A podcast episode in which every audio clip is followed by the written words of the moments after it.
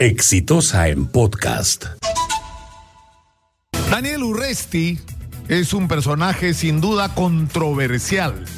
Tuvo una muy alta votación en las últimas elecciones municipales y según las referencias de las compañías encuestadoras sería uno de los candidatos que obtendría la mayor votación en las elecciones para el Congreso en la circunscripción de Lima. Yo no voy a votar por Daniel Urresti, no me gusta su, su partido, pero no es eso es lo de menos, eso es lo que menos importa, porque quien va a decidir si Daniel Urresti es eh, electo o no, deberían ser los electores, ¿no es cierto? Porque así como tiene gente que eh, no le gusta a Urresti, tiene gente que simpatiza con él, con su estilo y con las cosas que dice. Pero la democracia consiste en que la decisión de quién representa a los ciudadanos lo toman los ciudadanos. Y lo que está ocurriendo en relación al caso Urresti y a su candidatura, que ha sido puesta en cuestión por el jurado electoral especial, es algo que no se puede aceptar, porque es una repetición de una historia que ya vivimos. Pedro Pablo Kuczynski era quinto en las encuestas del año 2016, quinto, número cinco no pasaba a la segunda vuelta ni de vaina, ni de vaina no. Para que Pedro Pablo Kuczynski pasara a la segunda vuelta había que hacer varias cosas. Y la principal de ellas era eliminar del camino pues a los obstáculos. Entonces eliminaron a César Acuña. ¿Y por qué eliminaron a César Acuña por dar dádiva? Porque se descubrió que había regalado 5 mil soles, 10 mil soles por el otro y eso se consideró una dádiva. El señor César Acuña se ha caracterizado por regalar plata. No es que regaló esa plata esa vez como una excepción para que votamos. No, señor, pues el señor Acuña se pasa la vida regalando plata. Ha construido su imagen y su relación con los electores como eso, como una especie de gran benefactor de la gente. Regala becas, entrega dinero, eso ha sido su vida. Pero en fin, le dio argumentos a quienes dijeron, porque les dio el argumento perfecto. El señor está entregando dádivas.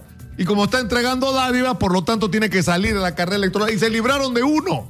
Pero faltaba el otro, Julio Guzmán, que era la principal piedra en el camino para que Pedro Pablo Kuczynski llegara. Entonces, ¿qué hicieron? Se chifaron a Julio Guzmán. Lo sacaron con unos argumentos increíbles que había habido un error administrativo en el procedimiento, un error de trámite. No había ningún miembro del partido que llevaba las elecciones al señor Julio Guzmán, hizo nunca ningún cuestionamiento.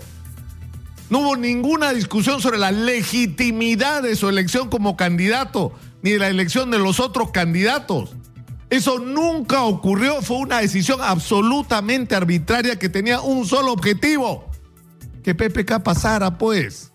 Y pasó. Bueno, después vino lo de Verónica Mendoza, que fue asociada más o menos al demonio, ¿no?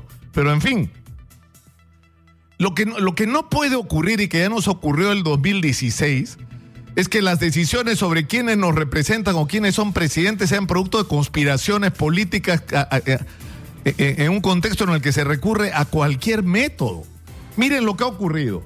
El 18 de noviembre, el partido Podemos y Daniel Urresti inscriben su candidatura y no incluyen en su hoja de vida que el señor ha tenido una sentencia. Entonces, el 25 de noviembre incluyen como una anotación marginal que la ley permite que el señor efectivamente tuvo una sentencia por difamación agravada, que lo condenaba a un año de prisión suspendida, que cumplió la sentencia y que está rehabilitado, porque pagó además la reparación civil y, y la multa. Y no ocurrió nada en noviembre, no ocurrió nada en diciembre y resulta que el día 8 de enero, 8 de enero, y cuando el Jurado Nacional de Elecciones ya había decidido que no iban a ocurrir más retiros de candidatos, porque esos plazos ya habían sido largamente cumplidos, de pronto el Jurado Electoral Especial descubre que porque se traspapeló, porque no sabían dónde estaba un papel el 25 de noviembre.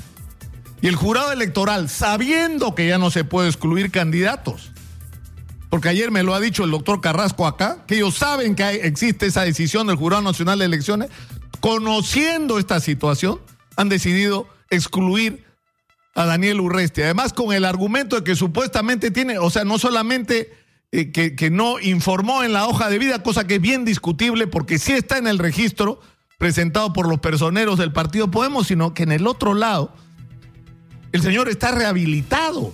Y era una cosa muy simple, era consultarle al juzgado si esto era verdad o no. El señor fue sentenciado, sí. El señor cumplió su sentencia, sí.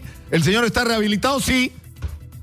Entonces, ¿de qué se trata con esto? Se trata de sacar pues a Urresti. De eso se trata. Pero eh, eso, es algo que, no debemos aceptar y que tenemos que ponernos de acuerdo porque es un tema básico de la democracia. Básico. O sea, la decisión sobre quién va a ir al Parlamento la vamos a tomar nosotros, los ciudadanos, no los operadores que mueven, movilizan, actúan, activan, ¿no es cierto? Para sacar de la carrera como sea, con cualquier método a aquellos que les resulten incómodos. Gánenle las elecciones al señor Urresti. Hagan propuestas mejores que la de él. Convenzan a la gente de que es un hombre que no conviene que llegue al Congreso. Digan lo que quieran sobre el partido Podemos, pero lo que no puede hacerse una vez más es recurrir a métodos que deberían ser absolutamente vetados en la política peruana. Y para terminar, y una vez más, la decisión de quién va y quién no va al Congreso la tomamos nosotros, señores, los ciudadanos y nadie más que nosotros. Este fue un podcast de Exitosa.